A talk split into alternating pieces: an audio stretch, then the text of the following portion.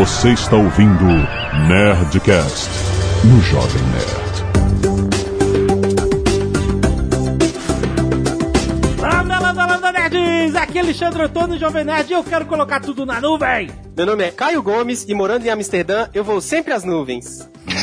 Nossa, Não, cara. caralho! Não, não, não, não. Aqui é o Marco Gomes e muito antes de inventarem software como serviço, inventaram o namoro como serviço. Caraca, ele tá realmente nas nuvens. Tá loucaço.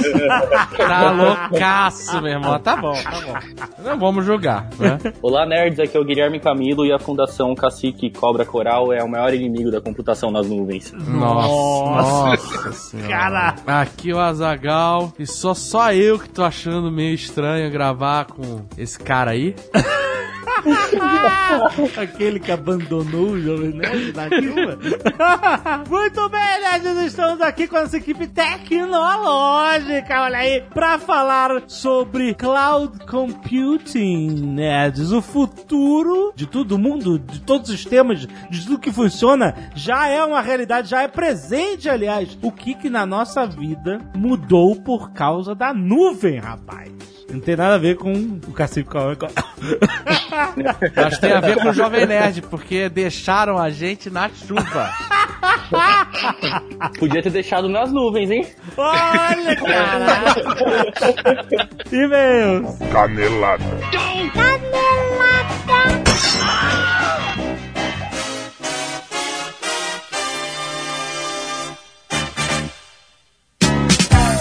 bem, acabamos para mais uma semana de e-mails. É Canelada Zona de Cast. Vamos. E essa que já que hoje estamos falando de cloud computing, e nós temos uma informação muito relevante para dar aqui. Nossos queridos da IBM, Azagal, que é a infraestrutura soft layer. Entendeu? Soft Aham. layer. Toma essa. que é totalmente escalável e flexível, oferecendo uma performance até 10 vezes superior à de outros provedores. A SoftLayer permite a troca de informações entre diferentes data centers sem custos adicionais pela transferência de dados. Transferência de dados é uma coisa muito importante hoje, Azaghal. e eles oferecem os altos padrões de segurança da nuvem. Por exemplo, o espaço dos servidores é alocado no máximo 100% da sua capacidade, garantindo que as empresas que estão lá não tenham problemas de disponibilidade em períodos de alta demanda. A gente sabe muito bem que é alta demanda aqui, por exemplo, hoje é um dia de alta demanda no Oh. Jovem Nerd. e os servidores físicos dedicados bare metal permitem que a empresa tenha um ambiente exclusivo, garantindo a maior performance com total previsibilidade e controle de custos antecipadamente, Azagal, sem surpresinha. Aquele final do mês, olha, surpresinha pra você essa conta. Nem me fale. E eles oferecem também a possibilidade de alteração ou cancelamento do contrato a qualquer momento, sem qualquer cobrança adicional. Não estiver gostando, vou mudar, vou migrar. Qualquer momento você pode sair. Você não fica preso seis meses, um ano ou dois anos, o que seja. E os serviços de nuvem da SoftLayer são cobrados apenas pelo que se consome, com possibilidade de pagamento via cartão de crédito de forma ágil e disponibilizando rapidamente a configuração do ambiente. Eu quero um ambiente agora da nuvem, pum, vai lá na SoftLayer que é rápido e prático. Eles possuem mais de 2 mil clientes no Brasil, desde startups até grandes corporações como bancos, varejistas, comércio eletrônico, emissora de TV, montadora de automóveis, entre outros. E, última informação importante, em 2015 eles inauguraram um data center no Brasil, que permite que os clientes tenham acesso aos dados das suas empresas hospedados no próprio país, atendendo a requerimentos que alguns perfis de empresas e segmentos da indústria preferem, certo? Então tem solução para todo mundo, link aí no bolso. E essa é mais um recado da galera da editora Aleph. Nós estamos falando de mais livros de ficção científica, Zagal. Eu acho que nós estamos vivendo um período muito bom de ficção científica. Estou muito feliz com isso. o livro se chama Guerra do Velho. Do velho? Do Véi. Olha essa coisa. Eu fiquei interessado. Eu não li ainda, mas eu fiquei interessado. A primeira frase do livro é essa: No meu aniversário de 75 anos fiz duas coisas. Visitei o túmulo da minha mulher e depois me alistei no exército. Olha só, é um mundo no futuro onde tem vários planetas colonizados pela humanidade e tal. E alguns desses planetas são contestados por raças alienígenas, porque são poucos planetas habitáveis que se acham no universo. Tá? E aí existem as forças coloniais de defesa que só aceitam soldados que completam 75 anos de idade. Ó. E aí vem a curiosidade. Por quê? Por que que os velhos... Por a guerra do velho, entendeu? Guerra do velho. Por que que eles só aceitam os caras com 75 anos? E o que que realmente acontece com esses velhinhos para que eles sobrevivam à condição de uma guerra, né? Você tá falando de uma, Caraca, de uma guerra interplanetária, maluco. Os caras estão indo pra guerra. O livro do John Scalzi, é, que tá sendo muito elogiado, o canal Sci-Fi comprou os direitos da série. A série vai se chamar Ghost Brigades, que estão os velhos. Olha só. Porque, olha só, quando o cara se alista, eles apagam a identidade do cara. O cara acabou. Não tem mais direito civil, tem- não tem, nada. Morreu, velho. É, Tipo morreu velho no Brasil hoje. É, morreu pra sociedade. Tem direito, Tu é tem porra nenhuma. Tá é morto. velho. É isso aí, não é? É basicamente isso. e a galera diz que ele é um escritor de ritmo intenso, divertido, sarcástico e que você vai se envolvendo com os personagens. Você, caraca, o que tá acontecendo com esse cara? Tararau. E aí, enfim, você embarca nesse mistério da ficção científica. Se você quiser não acreditar no que a gente tá dizendo, vai lá no Scooby, que é aquele site, rede social de livros, Exato. que lá tem a opinião dos leitores sobre a Exato, obra. Tá com 4.7 aqui no Ó. momento da gravação. Muito bom. Esse autor, inclusive, ele já tem um contrato de 13 títulos nos próximos 10 anos. Deram 3 milhões de dólares pra ele e falaram, escreve aí. Escreve Por malandro. 10 anos. então bom. é a confiança que os caras têm no cara. Você tá apostando no futuro, maluco. Então você ficou curioso, ficou interessado, clica aí, link no post pra você comprar A Guerra do Velho, da editora Aleph. Você não quiser ver os recados e e-mails do último Nerdcast, você pode pular diretamente para 14 minutos e 30 petabytes de dados na nuvem. Azagal, muitos e-mails. Quero agradecer a todos os nerds que doam sangue todas as semanas aqui, mandando suas fotinhos, como Fábio Bentes, Felipe Almeida, Henrique Schwertfeger, Soraya Arbex, Ítalo Reis, Letícia Fernanda, Luciana Vasconcelos, Marcelo Gibim, Matheus Psitioneri, Marcela Denipote, Severson Arias e Charline Cardoso Arias. Muito obrigado, galera! Além do cacete de agulha, temos a galera do Scalp Solidário, Aham. Vinícius Menezes, Luciana Vasconcelos e Fabiano Moura. Olha aí, mais homens que mulheres, impressionante. Exato. Essa categoria que normalmente é dominada pelas mulheres. Sim, sim. Esta semana teve dois caras. Os caras cabeludos. Muito obrigado Doaram- aos três que doaram cabelos Muito bom. para ajudar quem precisa. Muito bom, galera. Arte dos fãs. Vamos destacar a arte do Vinícius Menezes, o mesmo cara que doou o cabelo, mandou a ilustração. Aê. Só faltou doar sangue. Aí teria sido a tríplice. Exato. Ganhei um prêmio qualquer, não sei. Fez uma arte nossa no estilo meio Ashura, eu acho que é Ashura que chama. Ficou muito legal, muito obrigado. Tem mais artes no post. Confira lá e dê um page view pro Jovem Nerd. Rodrigo Sasaki, 25 anos, engenheiro de software São Paulo, CP. Tem um comentário sobre a ideia de dieta do Azagal. É. Existe um site, que não é dele, ele fala aqui, mas pode ser legal falado sobre o assunto, chamado Stick com dois Ks. CKK. CKK. Hã? Tá passando bem? O que tô querendo dizer? Stick é S-T-I-C-K-K.com. O Caraca, que que foi isso? Stick CKK, CKK, quer você tava CKK. possuído? Caraca, foi São dois assustador. Ks. É, é com CK, mas sendo que no final tem dois Ks. Que entendeu? medo. Bom, ele falou que ele, ele, o site ajuda as pessoas a conquistarem os objetivos. E, e o objetivo é criado por você mesmo, por exemplo, perder peso, guardar dias, estudar vestibular, etc. E aí você pode, por exemplo, falar que quer perder um quilo por semana, durante Ah. 12 semanas, beleza? Vai lá e bota no site. A parte legal tá na hora de definir os stakes. Ah! Os steaks. O quanto Você vai emagrecer comendo carne? Não, não é steak de carne. É steak de aposta, né? Que você vai fazer com você mesmo, entendeu? É. Ou seja, o que você está disposto a fazer caso não cumpra o seu objetivo para servir como incentivo? O Azagal poderia ir lá, por exemplo, colocar o objetivo dele de um quilo por semana e falar que a cada semana que ele não conseguir cumprir o objetivo, ele vai transferir 100 reais pra conta do Jurandir Filho. É, uma boa- é um bom estímulo. Por que você não faz a dieta então? Tá rindo aí, tudo engraçado. Primeiro que é Eu real. comecei a dieta agora da, Ah. do baixo índice glicêmico, rapaz. Tá bom. Já comecei. Tá bom, olha só. Primeiro que é irreal você conseguir perder um quilo por semana durante 12 semanas consecutivas. Consecutivo. Seu organismo luta contra você e você perde, sempre. Aham. Segundo, que não existe a mínima possibilidade de dar dinheiro pro Jana de Filho. então, mas você seria um bom estímulo, cara. Olha aí. Não você. existe essa possibilidade. E ainda tem que ter um juiz que vai confirmar se a Zagal tá cumprindo o seu objetivo ou não. Ah, o Marco Gomes gosta de ser juiz de aposta. Gosta, que tem tempo sobrando. Olha aí. Então é isso. É, boa dica. O stick.com, sendo que tem dois caras no final. CKK.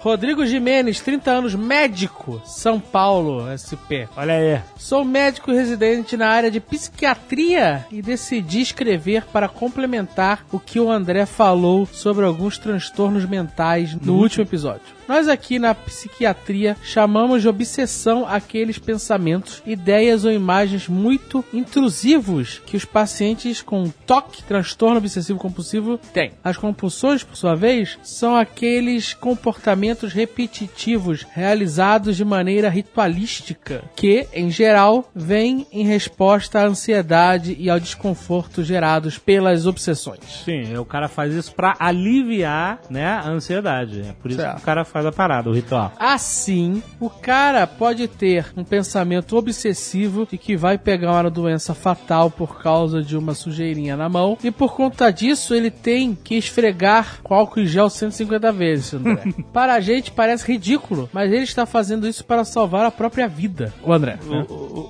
Não, André, porra. O medo causado pela obsessão é totalmente irracional e o paciente não tem escolha. Uhum. Aquele filme Melhor Impossível, do Jack Nixon. As Good As You Get, Isso. que o pessoal citou, exemplifica muito bem os comportamentos compulsivos. Mas a gente não tem a dimensão do sofrimento que esses pensamentos obsessivos trazem. Lavar a mão com álcool toda hora é só um hábito. Um hábito bem besta, diga-se de Aí, é passagem. Zagal. Mas eu não lavo toda hora, Vive só quando, quando eu preciso. Mas não é toque. Já os comportamentos excessivos que vocês mencionaram, como compras e uso de tecnologia, nós chamamos de transtorno do impulso e não de compulsão. Ah, tá, impulso. Aí. Entre os mais frequentes, posso citar a oniomania, que são as compras irracionais impulsivas, e a kleptomania, que é o impulso para realizar pequenos furtos. Sim. Quem esse, nunca? Esse, quem nunca? Quem nunca comprou, comprou, comprou compulsivamente, de forma irracional. Um outro bem famoso e legal de lembrar, que por sorte é muito raro, é a piromania, Deus do o céu. impulso para atear fogo nas coisas. É legal, né? Não, Não é é legal. legal, Né? Compra um médico, talvez, mas não sei. Esses não têm nenhum racional obsessivo por trás do comportamento. Espero ter trazido boas informações e curiosidades interessantes. Sugiro mais Nerdcast de Ciência. É aí. Parabéns. Muito bom. Obrigado, doutor.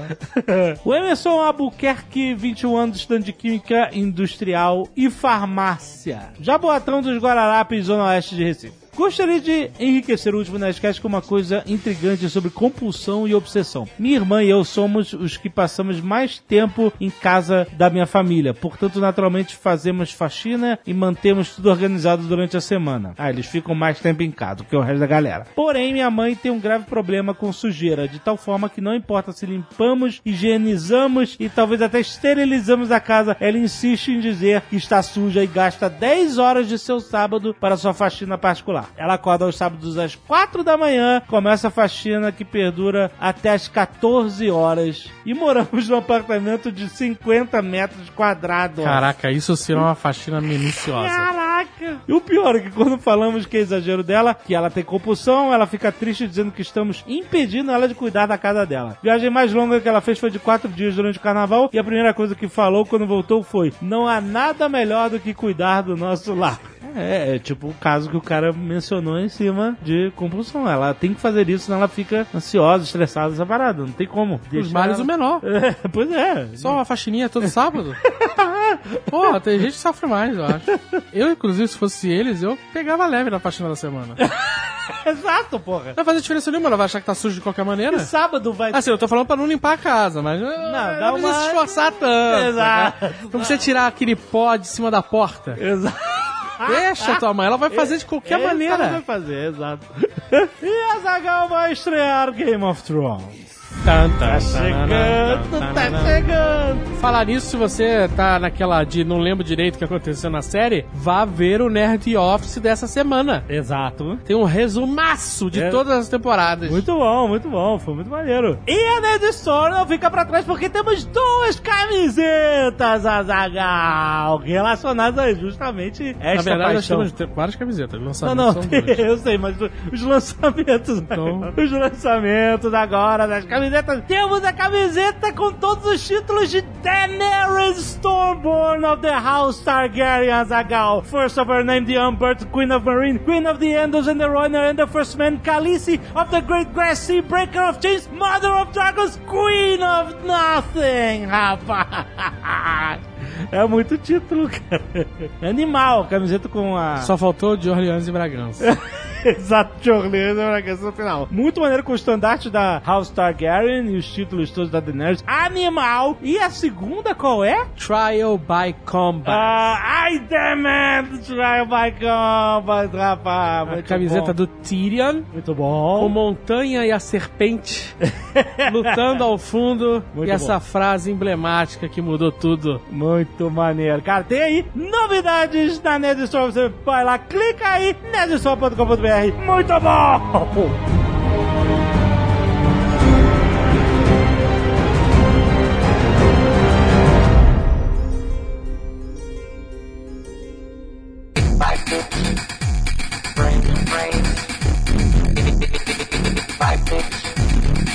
A nuvem. Esse termo novo que significa É novo, vai. Parece que é isso, Jornal Nacional? novo. Tem menos de 10 anos que a gente usa as nuvens. Caraca, a nuvem veio pra ficar? Esse negócio de nuvem veio pra ficar. Veio para ficar. Não, olha só. Pode jogar seu, seu flop disk fora. Na verdade... Na verdade, não tem menos de 10 anos, tem muito mais. Mas eu tô falando que desde que virou uma parada diária nas nossas vidas, né? Que a gente tá em contato com a nuvem toda hora, o tempo todo. Tu nem sabe, que nem respirar, amigo. Exatamente. Mas aí, uma vez eu vi uma piadinha meme de internet falando assim: a nuvem é só o computador de outra pessoa. e aí, eu sei que não é bem isso, que é que nem você dizer que o banco é só um colchão de outra pessoa onde você mete o seu dinheiro. A carteira de outra pessoa. é né? carteira de outra pessoa, exatamente. Já sabemos onde o Jovem Nerd guarda o dinheiro dele. O que que é a nuvem? E qual é o conceito geral da nuvem? A nuvem é a porra de um outro computador ou não? Então, de maneira bem ingênua, vamos falar, é isso mesmo. É você tá usando o computador de outra pessoa, o colchão de outra pessoa para poder guardar as suas coisas. Mas do momento que você passa esse seu trabalho para outra empresa cuidar, você começa a trabalhar de uma maneira diferente. Eu quero dizer que, primeiro, antes de mais nada, ninguém cuida. Ninguém cuida. Quem é que faz backup irregular? Em mais de um HD com redundância em lugares diferentes? Ninguém cuida. O Marco Gomes. O Marco ah, Gomes. Marco Gomes. tu não tem tempo pra isso, tá todo dia agora tretando na internet ou no sinal de trânsito? tu não tem tempo pra fazer backup. Exatamente por isso que é automatizado, pô. Tem uma nuvem em casa também. Mas, enfim, você tá certo. Realmente é um saco fazer isso. Não- se não tiver automatizado, você não faz. Tem que estar automatizado. Se eu pego as minhas fotos que estão no meu computador e eu falo pro Marco Gomes, ei Marco Gomes, eu quero guardar minhas fotos, fazer um backup aí no teu computador. Aí ele, ah, beleza, sobe aí. Aí eu subo. Isso é nuvem? É um backup remoto, não é nuvem como a gente conhece. Então o que, que é a porra da nuvem? Cara, posso explicar do jeito empresário de ver? Olha aí. Ah, pelo menos falou empresário, não falou empreendedor, já é um alívio. Cara, pra mim, como empresário, das duas empresas aí que eu lidei com coisas na nuvem, tem algumas vantagens e algumas coisas que fazem a nuvem ser diferente de todo o resto. Primeira delas é elástico. Elástico quer dizer o quê? Quer dizer que você pode, se você quiser fazer backup de um arquivo de 100 milhões, a coisa se organiza sozinha. Imagina 100 que se fosse milhões de quê? 100 milhões de quê? Qualquer arquivo. Qualquer Seja arquivo. claro. Senão o nego vai jogar a Lei Rouanet nas tuas costas. Não. Se fosse, por exemplo, o seu computador da sua casa, chega um momento que o armazenamento acaba, né? Do seu computador aí da sua mesa, e aí ferrou. Você tem que comprar mais computador, plugar uma pendrive, sei lá. Você pode comprar mais HD também, né? Pode comprar mais HD e tal. Na nuvem não. Na nuvem ele é elástico, então basicamente você vai pagar mais pra poder colocar mais arquivos, mas os arquivos vão estar ali. Então assim, você não precisa sair pra comprar coisa. Precisa contratar mais coisas Não também. precisa contratar mais, mas o, o pagamento também ele é elástico, tá? Então assim, Sim. quanto mais você usa, mais você paga. E isso é muito bom, inclusive, porque com isso você mantém o seu custo com zero ociosidade. E aí é uma outra coisa muito importante para o empresário. O que, que acontece quando você tem um, um monte de servidores, né? Ou um monte de computadores na, na sua empresa? Aqueles computadores, eles têm uma capacidade lá 10 vezes maior do que a que está sendo utilizada, mas você não tem opção, porque você precisou comprar. Então ele tá ali ocioso. Coisa ociosa é um problema muito grande. E aí a nuvem não. A nuvem, como você paga por uso, e no- normalmente as, as ociosidades na nuvem são muito pequenas ou nulas, no caso de vários serviços de nuvem que são totalmente elásticos, então você nunca tem nada ocioso. Se a sua necessidade baixar, por exemplo, se os acessos do seu site baixarem, ou se o seu programador fizer uma super otimização muito importante que reduzir o seu custo de máquina e etc., você baixa esse custo automaticamente. Ao mesmo tempo que se de repente sair uma nota sua na imprensa, ou uma coisa lá na TV, ou o Jovem Nerd citou a sua empresa lá no programa, putz, cara, na hora seu nível de consumo vai subir pra caramba. Importante dizer que se sair na imprensa não vai subir porra nenhuma. É, tá bom. Não tem link no jornal impresso.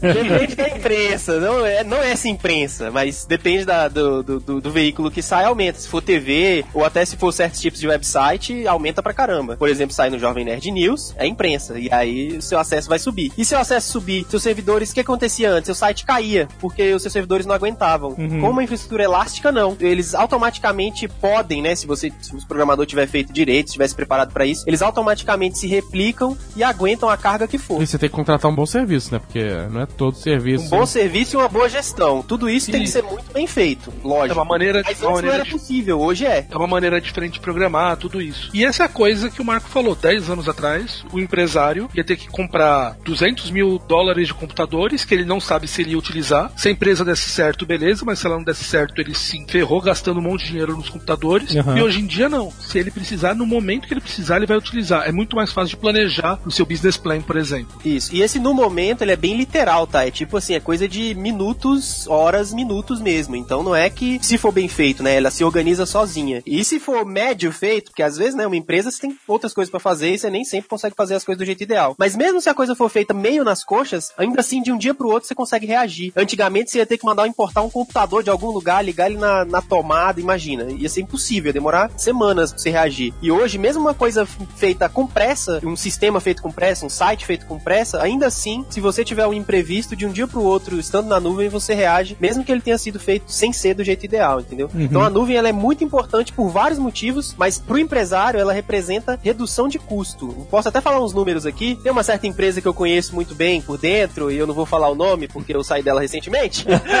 Ai, tá que pariu, olha aí. Ah. Mas um dia ela gastou, chegou a gastar 15 mil dólares de servidor, porque eram servidores VPS que a gente chama, que são máquinas meio. realmente estão alocadas em máquinas não é nuvem. E ela chegou a gastar 15 mil dólares para oferecer um certo tipo de serviço. E agora, recentemente, quando eu saí dessa empresa, ela tava gastando 2 mil dólares para prover o mesmo serviço, porque mudou pra nuvem, otimizou tudo e tal. Então foi coisa assim de economia de 8 vezes, quase 10 vezes, por sair dos VPS e das máquinas mais físicas para a estrutura de nuvem. Só que esse cenário não é 100% verdade em 100% dos casos também. A nuvem ela não vai resolver os seus problemas, tipo, é, imediatamente. Dependendo Quem resolve é o programador, é o engenheiro.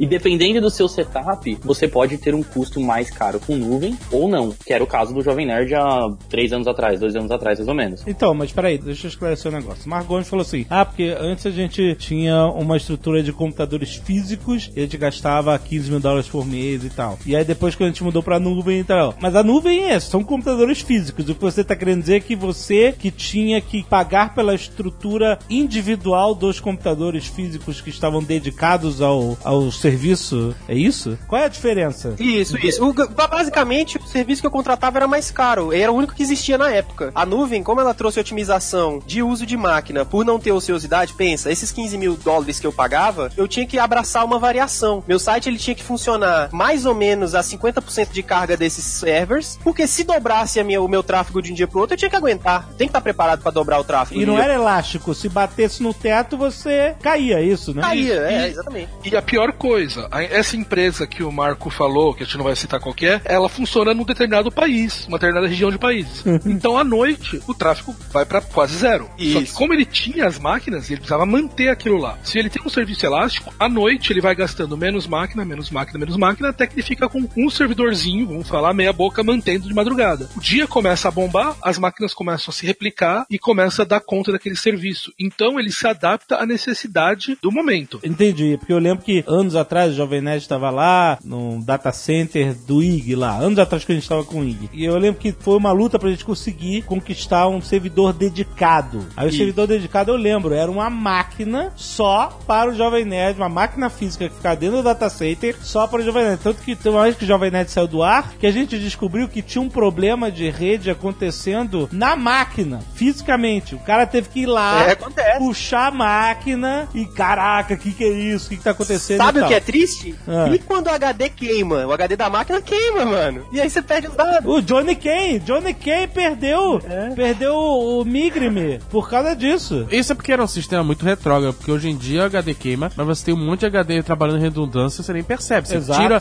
você tira o HD queimado, bota um novo no lugar e como se nada tivesse acontecido, né? Posso te falar uma coisa, Dave? Ai, pode. Nesses servidores que eu alugava, uma vez entrou um caminhão pela parede, um acidente de trânsito. Sério? Caraca, Sério, sério, center? sério. Não estou brincando. Por sorte, foi um data center que a gente não usava, porque eram tipo Dallas, não sei o que, vários lugares dos Estados Unidos. O Chris Dias pode confirmar essa história, porque ele, ele, ele sofreu desse, desse problema. E aí, por sorte, os nossos dados todos estavam num, num data center lá no estado qualquer dos Estados Unidos, que eu não lembro qual era, acho que era Dallas, e o caminhão entrou no data center do outro estado, entendeu? Mas todo mundo que tava naquele data center já era, porque desligou o data center inteiro, lógico. Entrou um caminhão pela parede, teve que desligar o sistema inteiro. E aí caiu um monte de sites no Brasil. Se eu não me engano, inclusive o Brainstorm 9 caiu nessa época. Faz muitos anos, 2007, talvez. Então, assim, HD queima é uma coisa mais comum, mas pode acontecer qualquer coisa, cara. Incêndio acontece com certa frequência. Então, máquina física é um negócio complexo. Mas tem seus usos. Ainda hoje ele pode A, a máquina fixa, ela sempre vai existir, mesmo na nuvem. Não, claro que existe, mas o que eu até queria dizer Sim. é a forma como o sistema é configurado dentro desses data centers. Que às vezes a nuvem pode estar compartilhando sistemas e máquinas em diversos locais físicos, né? Exatamente. E o sistema que os caras têm por trás, ele vai tomar conta disso e vão falar que o caminhão bateu num data center. Isso. Na hora que ele bateu no data center, o outro data center, eles vão ter as informações replicadas, então cada data center vai ter as mesmas informações. No momento que bater o caminhão em um, o outro vai começar a assumir aquelas funções de maneira que você não vai ter interrupção no seu site. Nada acontece. De maneira É, transparente. Aham, foda. Então essa é a ideia.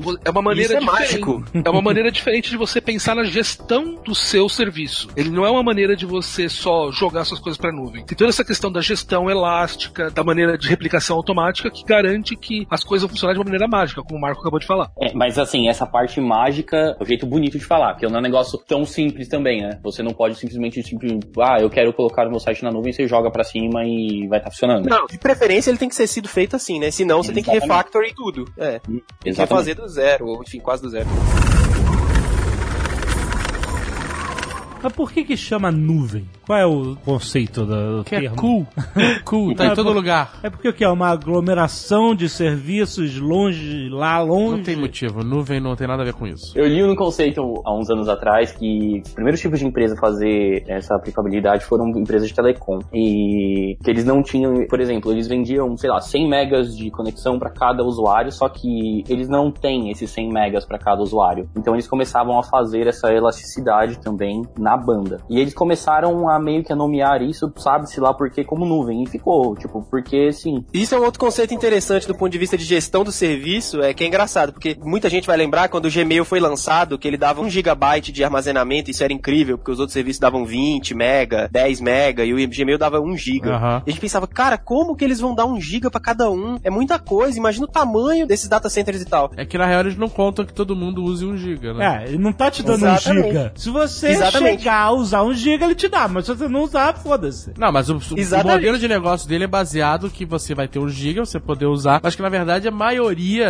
baseado em estatísticas que eu não tenho acesso, não usa um giga, entendeu? Sim, É. sim, claro. Diferente do serviço anterior. Então lembra do serviço anterior lá que eu falei das máquinas que você aluga e tal, do serviço do Jovem Nerd? Quando você alugava um VPS, você alocou aquele espaço ali daquela máquina. O VPS ainda é virtual pra cima, mas ainda assim, se você aloca 1 GHz de processamento, sei lá quantos gi- mega de RAM, sei lá quantos de HD, ele loca aquilo pra você. Então não tem elasticidade. A máquina do Jovem Nerd que tava lá no servidor do IG, no, no hack do IG, era uma máquina. Então se chegasse outra pessoa e comprasse outra máquina do IG, ele ia botar outra máquina em cima da máquina do Jovem Nerd, entendeu? Era diferente desse conceito do Gmail, de que deu um giga pra todo mundo, quem usar usou, quem não usar não usou, e eu gerencio aqui do meu lado. Então ali você já vê um pouco da nuvem rolando. Esse é um conceito muito importante da nuvem, é todo mundo paga por um limite, mas se você soma os limites de todo mundo, é infinitamente maior do que a capacidade daquele data center de verdade. Então, a, a nuvem é o rodízio de pizza da internet, né? Acabei de me tocar disso.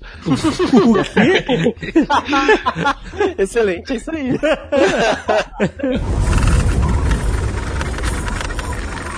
A nuvem faz parte do nosso dia a dia, assim, aqui, 10 anos, há menos de 10 anos e tal, que eu mencionei aqui superficialmente. Mas o conceito é muito mais antigo, né? Tem uns, sei lá, 50 anos, um negócio assim, né? É, por aí. Mais ou menos assim, pelo que a gente tem de registro em 1960, houve um indiano agora que o nome do cara não lembro, ele já sugeriu esse conceito de você, ao invés de você ter sempre super máquinas e você ter que cada vez mais evoluir o seu hardware, você poderia ter máquinas menores trabalhando juntas para chegar no mesmo resultado. Entendi. Mas olha só, eu lembro que na década de 90. Velho. O que que foi, rapaz? Década de Eu velho 90, também. sabe quantos anos faz? 20 anos. 26.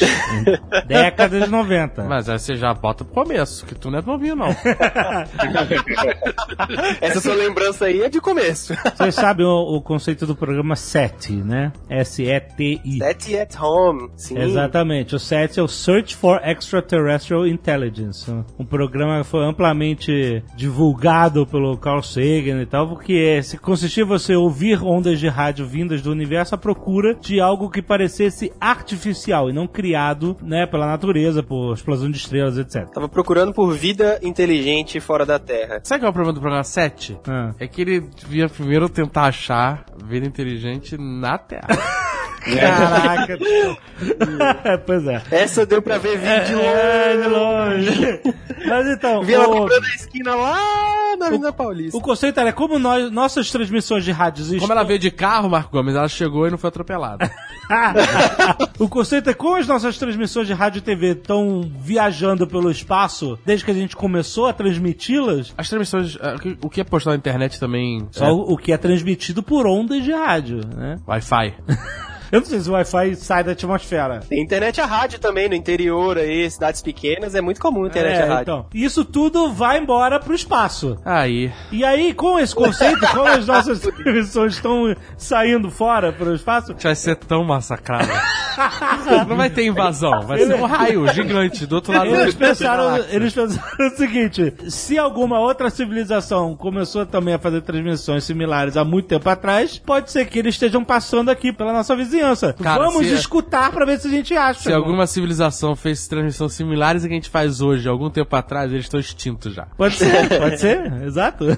Mas de qualquer forma, é um conceito científico é, foda. Obviamente a gente não achou nada. E aí, na década de 90, já com a internet e tal, eles fizeram um upgrade no sistema que se chamava SETI at Home, onde você baixava um screensaver, olha que coisa velha, Protetor de tela. protetor de tela do programa 7, que, por sua vez, baixava uma série de dados, ondas de rádio que foram captadas de um certo pedaço do espaço, e ele usava o seu processamento do seu computador para analisar essas- esses dados à procura de padrões artificiais. Ou seja, em vez deles usarem só os computadores lá do programa 7, que era uma coisa muito limitada, que levaria anos e anos e anos para processar toda a informação que eles têm do céu, eles convidavam todas as pessoas, né, que tinham computador no tempo ocioso do computador, que é quando o screensaver entrava, pra fazer análise e subir os resultados pra eles. Muito foda. Isso era uma proto-nuvem, não era? Sim, perfeito. Você encontra, inclusive, se você procurar, outros é, serviços similares que as pessoas estão procurando, é, tipo, sei lá, cura do câncer, Cura do é, câncer, é, tem tem um muito. negócio para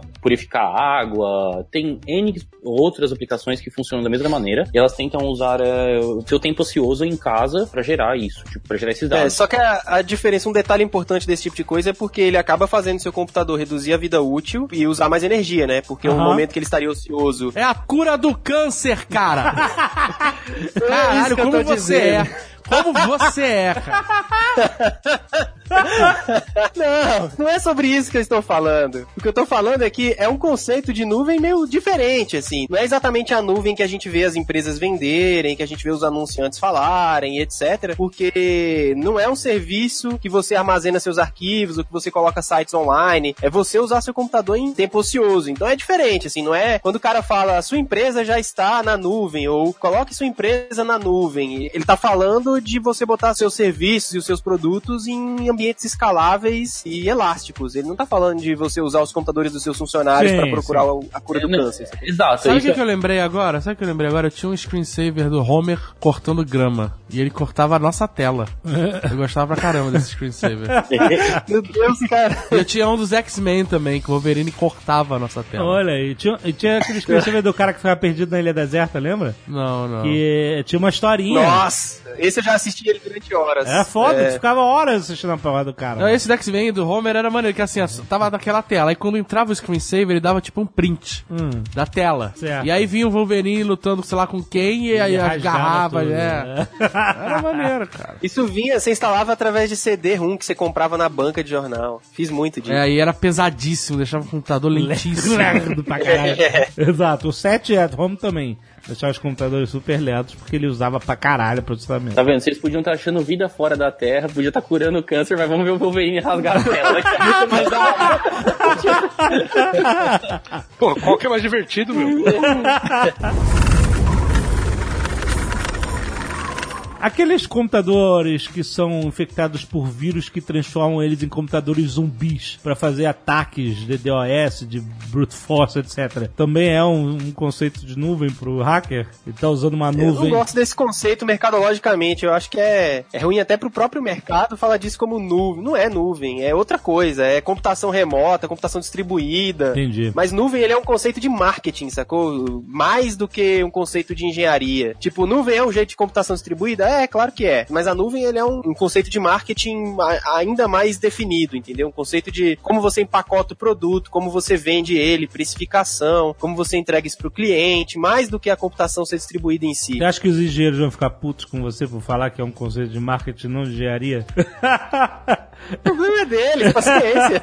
não, mas, não, mas, por exemplo, porque a gente já falou isso sobre a Web 2.0, que na verdade era muito mais termo marketeável para explicar o que era esse conceito novo de web criada pelo usuário, pelo user experience e tal, do que algo extremamente técnico, né? Técnico, exatamente, né? É, eu, isso é a minha opinião, né? Lógico que eu não tô escrevendo na pedra aqui, mas eu acho que cloud é um conceito muito mais em relação a produto, a preço, a como você entrega a computação distribuída. Cloud é um, jeito de você empacotar a computação distribuída, entendeu? E existem outras computações distribuídas, como infectar um milhão de computadores com vírus para eles te ajudarem no ataque DDoS, como fazer o set at home e usar os computadores ociosos da galera. Uhum. Existem outras computações distribuídas aí. Mas eu acho, meu, e aqui eu falando, eu acho que eles não são cloud. Cloud é, é esse conceito realmente de preço elástico, de infraestrutura elástica, de você atender o cliente só com o que ele realmente precisa e, e responder muito rápido quando ele precisa de mais e quando ele precisa de menos. Desligar os computadores à noite, ligar os computadores de, de computadores não, né? Fazer o cliente pagar menos à noite, fazer o cliente pagar mais de dia, porque à noite o cara que lá do Japão tá usando as, as máquinas que o cliente não tá usando, entendeu? Uhum. Então é meio por aí, assim. E isso é a minha opinião, até os outros participantes aí podem falar que não, sei lá. Uhum. Não, não, é mais ou menos isso mesmo, porque é, isso tudo vem do que.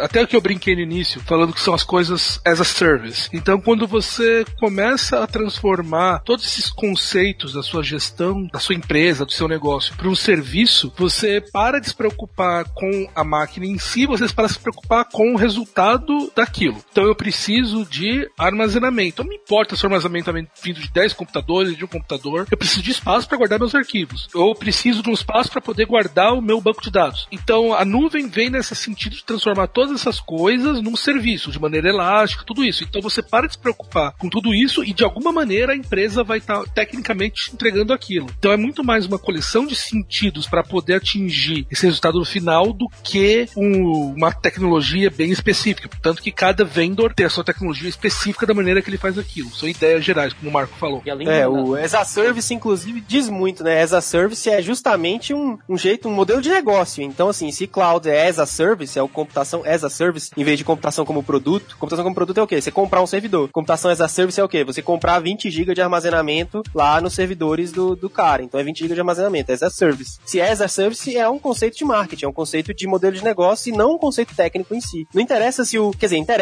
mas, tipo, normalmente o cara que toma a decisão, ele não tá preocupado se o armazenamento dele vai ser dado em um computador ou em 100. O que ele tá preocupado é a velocidade que o, os arquivos vão chegar aqui na máquina dele, quando ele precisar, e a confiabilidade desse serviço, se vai ter backup, etc, etc, né? Então, isso, inclusive, é um conceito importante da nuvem também, o lance da velocidade de conexão, né? Que ele só se tornou popular porque as conexões ficaram rápidas. Porque como tá tudo interligado pela internet, como que você vai usar, sei lá, um serviço tipo Dropbox se você tem conexão de escada lá em 95? Não tem como, porque os arquivos nunca iam subir, né? Então a, a velocidade de conexão é um aspecto muito importante da nuvem também. Ainda dentro desse quesito de você ficar despreocupado, você pode ficar é, tanto na parte é, gerencial da coisa em si, quanto até na parte, tipo, mais é, preocupação física com os seus arquivos. Porque no caso do Marco citou aquela empresa passada lá que entrou o caminhão dentro do data center, imagina se pega o data center dele ali, fudeu, acabou a empresa. Tipo, a empresa que só vivia, vivia online, tipo, se você não tem um backup daquilo, ou tem um backup dentro do mesmo data center, fudeu, já era, nunca mais você vai ter. Mas que empresa não tem backup? Seja, quantos sites você já não viu morrer por causa de backup, Dave? Isso acontece até hoje, cara. Tipo, acontece Johnny Ken, Johnny Ken chorou. Johnny Ken chorou. chorou, foi matéria no olhar digital. é, e não pode crucificar o cara que não tem backup, porque. Pode sim. quem tem três tem dois, quem tem dois tem um, quem é, tem um não tem é, nada. Você tá certo, mas pô, backup tem custo. Fazer o backup off-site, que é o nome desse backup fora do seu data center, é mais caro ainda. Outra, o backup, dependendo do tipo de empresa, ele é menos útil, porque se for um backup mensal ou semanal, dependendo da empresa, meu, o que acontece é o que acontece nas últimas 24 horas. Então você perde muito dados. Então, assim, não dá para classificar o cara que tem um backup subótimo, principalmente se for uma empresa pequena, independente, tipo o Migrime do Johnny Ken, que tinha pouca receita, né? Marco Gomes, acontece, atenção, esse tipo de atenção. tragédia acontece. Aí já não pode falar nada de ninguém. Eu tenho que ter pelo menos o direito de crucificar quem não faz backup direito. Você não vai tirar isso de mim, cara. Eu tô aqui pra defender os empresários apertados pelos custos. Custo é igual unha, você corta. Apertado ficou teu cu quando o caminhão entrou no servidor errado? Porque você só tinha um backup, seu safado.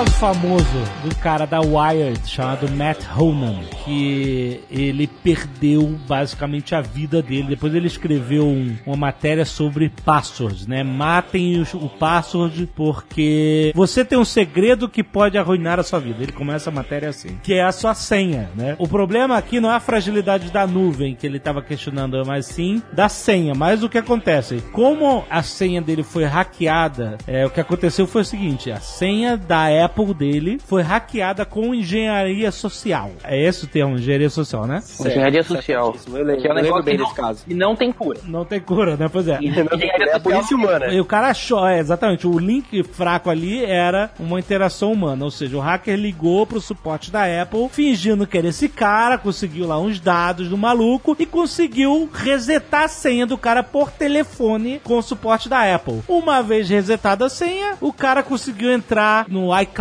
dele e o cara apagou o iPhone do cara, o iPad, o MacBook, tudo via a nuvem, né? Que o cara fazia backup tudo do sistema dele via nuvem e o cara apagou tudo, entrou no Gmail dele, que ele tinha a mesma senha na porra do Gmail, entrou no Gmail, destruiu o Gmail do cara, destruiu a vida do cara, digital, né? É, e aí o cara fez uma matéria sobre eh, a fragilidade do, do password, da senha, né? É, e como isso pode fuder você, né? Acabar com a sua vida digital. Mas isso gerou uma mudança mudança de, de foco para a nuvem. Algumas matérias começaram a focar mais que o cara tinha perdido tudo, não só porque ele tinha perdido o passo, mas tinha sido potencializado por o cara ter tudo centralizado na nuvem. E até o Woz, o Steve Wozniak falou: ah, guardem suas coisas no HD em casa, na sua gaveta, porque não dá pra confiar. Dá pra confiar na tua gaveta, Quando você- Oz. quando Ah, você- Pelo amor de Deus. Pois Não, é. ele falava assim, quando você bota na nuvem, você tá botando todas essas paradas no computador de outra pessoa. É isso que ele tá querendo dizer, entendeu? Não, faz merda, é isso que é a parada. Não faz Mas merda. o cara não fez merda. O cara hackearam por telefone a senha do maluco. Mas falar isso é a mesma coisa de falar, não ponha seu dinheiro no banco, guarde seu É, dinheiro então, em casa. pois é, eu acho meio, me- exatamente, meio por aí. Mas e aí? A vantagem do digital é que você pode guardar em casa se você quiser. Então, assim, quer guardar em casa? Guarde. Você pode ter uma cópia em casa. Esse é o digital é lindo, né? Porque você faz mil cópias, então, infinitas cópias. Então, não quer guardar em casa? Guarde. Eu, pessoalmente, tenho aqui em casa, mas é mais por uma questão de velocidade. Porque todo dia à noite meu computador faz backup sozinho e é uma beleza. Olha só, Mas- Big Brain Marco Gomes.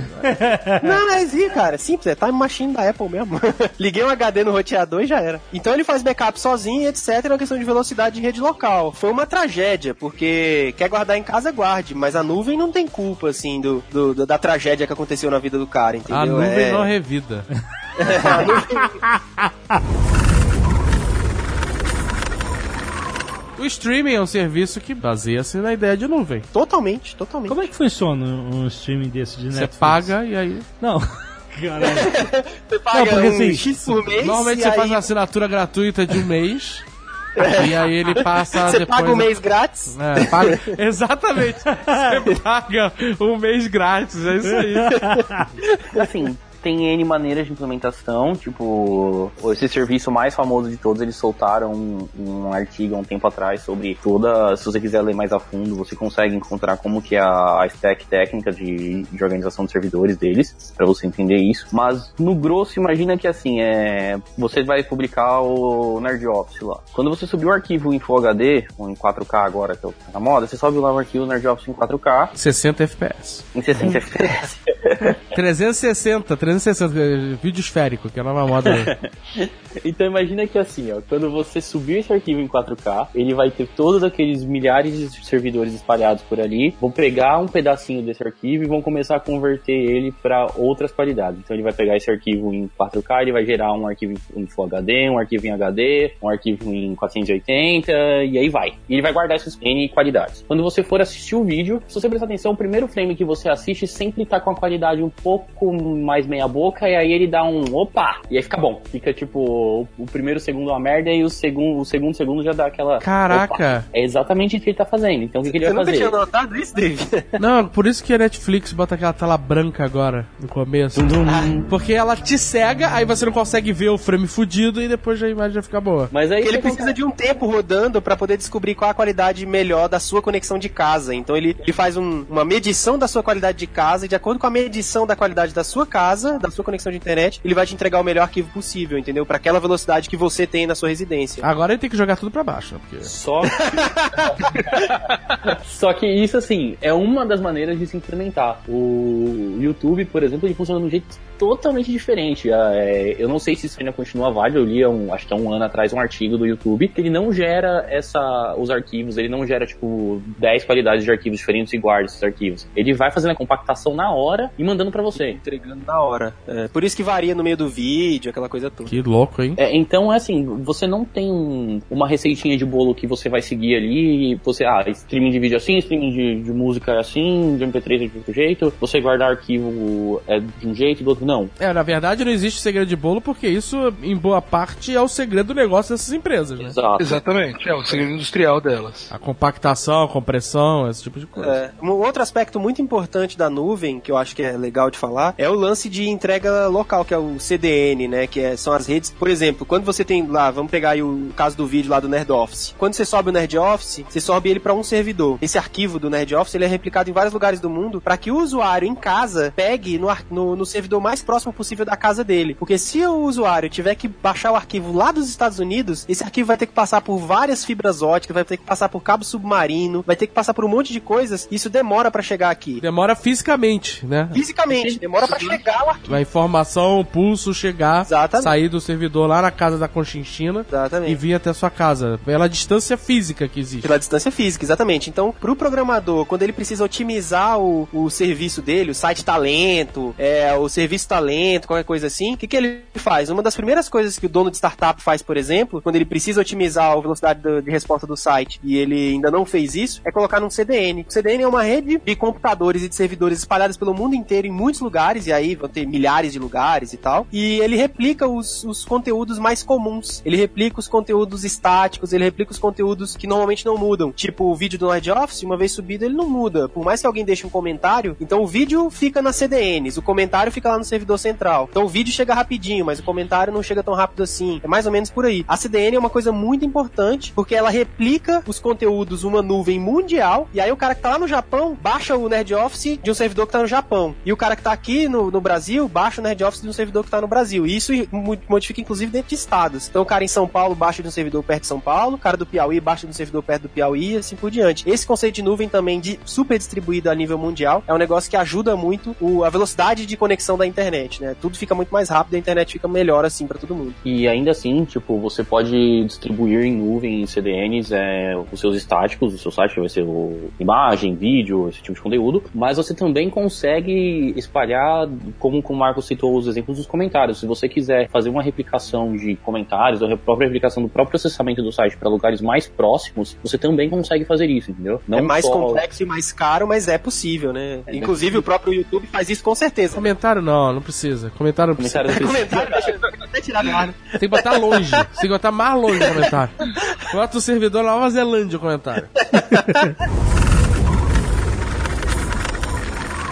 uma solução mais simples para isso, assim, que também, normalmente quando você tem esse sistema para bancos de dados, que você vai ter que consumir muitos dados, o que você tem que levar em consideração é que vamos fazer assim, com base em porra nenhuma, tipo, você tem muito mais gente lendo do que gente escrevendo comentário. Então você precisa, tipo, de mais poder para você poder entregar os comentários do que para você, de fato, estar é, guardando eles, entendeu? Então você pode ter mais máquinas dedicadas a só lerem comentários, que só te entregam os comentários, ou do que máquinas que vão estar, de fato, salvando esses dados, entendeu? É, e máquinas diferentes, né? Exato. E outro aspecto importante da nuvem também é a simplicidade das máquinas, né? Como você tem grande parte do trabalho que era feito por hardware, feito por máquina, feito agora, agora na nuvem, sendo feito gerenciado por software, então você consegue ter máquinas mais simples. Esse, inclusive, foi um grande, inclusive enorme, é, inovação do Google lá em 97, 98, porque eles conseguiram criar uma infraestrutura de servidor que eram máquinas simples. Na época era tipo 486, Pentium 100, uns negócios muito. que na, na- mesmo naquela época já eram coisas baratas e ruins, mas que eles conseguiram fazer com que essas máquinas, um monte delas, respondesse muito melhor do que um mega servidor lá de uma grande marca, entendeu? Esse negócio de usar máquinas simples para fazer trabalhos bem simples, mas que juntas num cloud, né, numa computação distribuída, elas façam um trabalho complexo, é um conceito também que é um no- conceito novo, que antes você tinha o conceito do mainframe. E esse é um conceito, por exemplo, que o Google não tem mais, ou se tem agora, mas enfim, não é sobre o que ele foi bastante reconhecido. Ele foi reconhecido exatamente por não ter um mainframe e por ter um monte de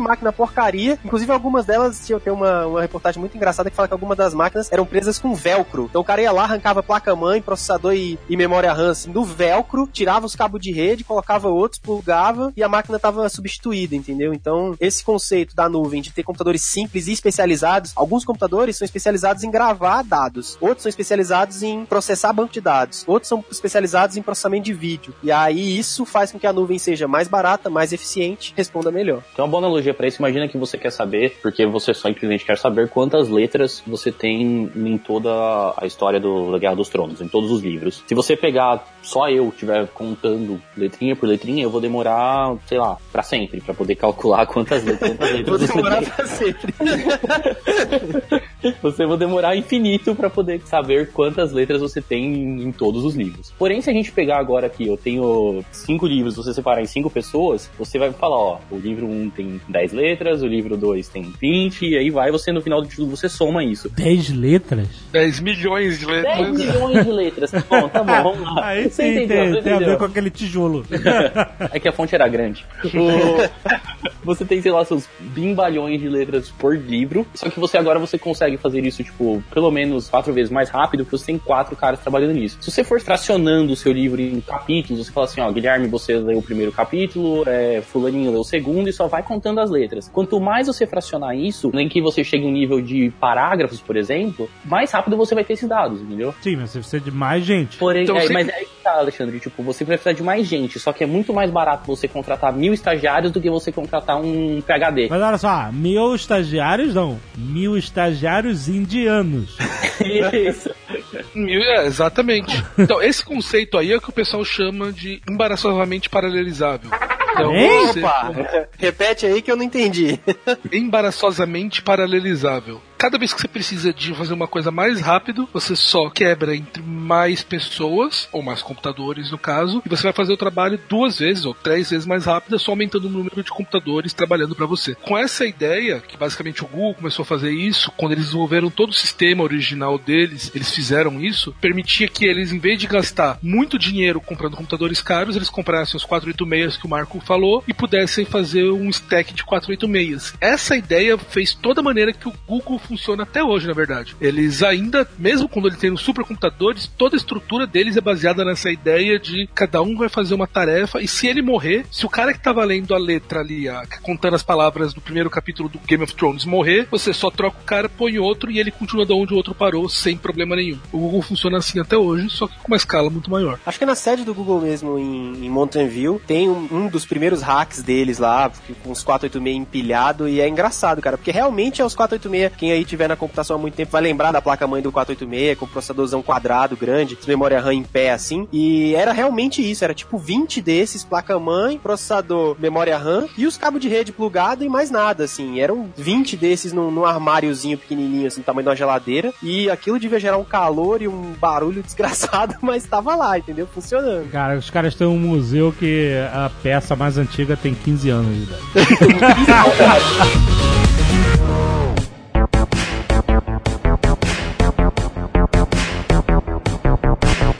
Quero falar do que vai ser a nossa vida futura, que é o Internet of Things, que é algo que depende extremamente dos serviços de nuvem, né, do, do cloud computing. Hoje tudo depende de serviço de nuvem. Tudo. Não, eu sei, tudo bem, tudo. Mas primeiro explica o que, que é o conceito de a internet das coisas. O que, que é? A geladeira.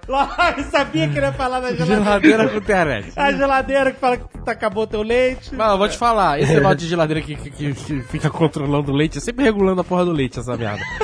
que, que obsessão pelo leite, né, A cara? geladeira fica regulando o leite, eu não sei se, se vai realmente existir e tal. Mas a, a Amazon já tem um serviço que é tipo isso. Aham. Que ele, em vez de te preocupar em fazer uma porra de uma geladeira que fique escaneando sua casa e. e- ele criou botões de itens de consumo constante, regular. Isso, chama Amazon Dash. Isso, e aí você simplesmente configura, você pede sabão em pó, ração de cachorro, sei lá, tem várias coisas que você usa sempre, detergente. Aham. E aí você cola em algum lugar dentro do armário, do lado da máquina de lavar louça. é, e quando você precisa, ah, meu sabão tá acabando. Você simplesmente aperta o botão. Ah, E ele já tá configurado, tem Wi-Fi, essa porra toda, e ele manda. Ele já faz um pedido e no dia seguinte tá na tua casa. mas aí é um botão É, para tipo- cada produto, é isso? Um botão Isso. pra cada Tem um produto. botão pra cada produto. Que aí você distribui pela sua casa, em vez de botar num lugar só, é isso? É, sim. Vai Você um pode botar num lugar só se você guardar, se você for organizado, por exemplo, guardar todos os produtos de limpeza num lugar só. É, mas a ideia é que você ponha ele no lugar mais prático. E isso é a Internet of Things, porque é uma coisa conectada, né? A ideia é tipo assim, você vai, máquina de lavar roupa. Você vai lavar roupa, então o ideal é que você bote na máquina. Você pegou o sabão, opa, tá acabando. Tá, calma aí. Dá pra mais uma lavada ou duas. Aperta o botão, no dia seguinte você recebe. Mas aí, isso que é o problema. Isso não vai gerar um milhão de compras de um item só? Foda-se, eles são a Amazon. Não,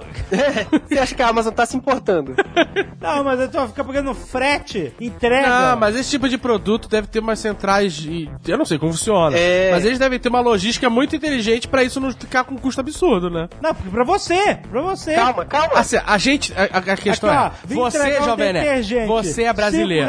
Você é brasileiro. Ele faz cash, caralho. Ele não manda na hora. Ele espera, Ah. tipo, no fim do dia. Ele processa no fim do dia. O Mas dia lá. da faxina, você apertou o botão, três botões diferentes, 6 horas da tarde ou 10 horas da noite, ele vai processar os seus pedidos do dia e vai te mandar no outro dia, 8 horas da manhã, entendeu? Mas olha só, o que eu tô falando é o seguinte, Jovem Nerd é a mente brasileiro, quando vai comprar pelos Estados Unidos tem que fazer valer. Aí compra uma porrada de coisa, racha, racha com os amigos, sabe? racha o pedido com os amigos, aí manda entregar na casa de um conhecido, e aí vai lá buscar pra diluir o, o frete.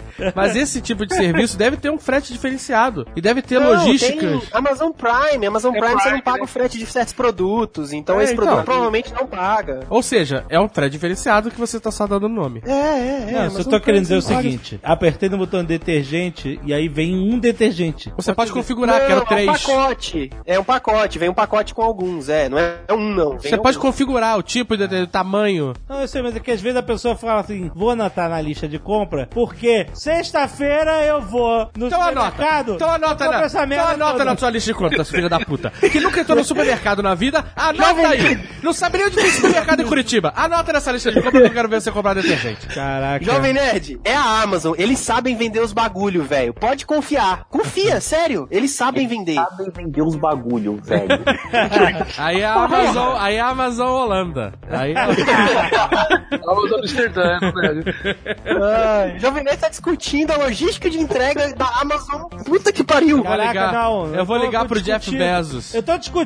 Dá pra falar, Jovem Nerd disse que não vai funcionar. Cancela o projeto. Cara, olha só, sabe o que faz a internet das coisas ruir? Você não usar. Essa que é a parada. Então é um botão. É um Eu botão. sei, cara, mas o que eu tô querendo dizer é o seguinte: tem que ser prático. É prático. Clique. Chegou. Então, mas.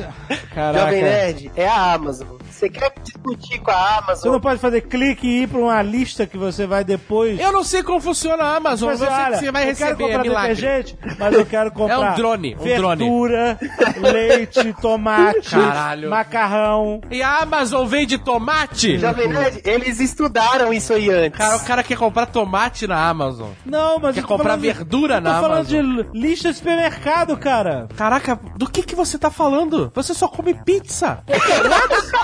Ele tinha que ter um botão desse, do Domino's.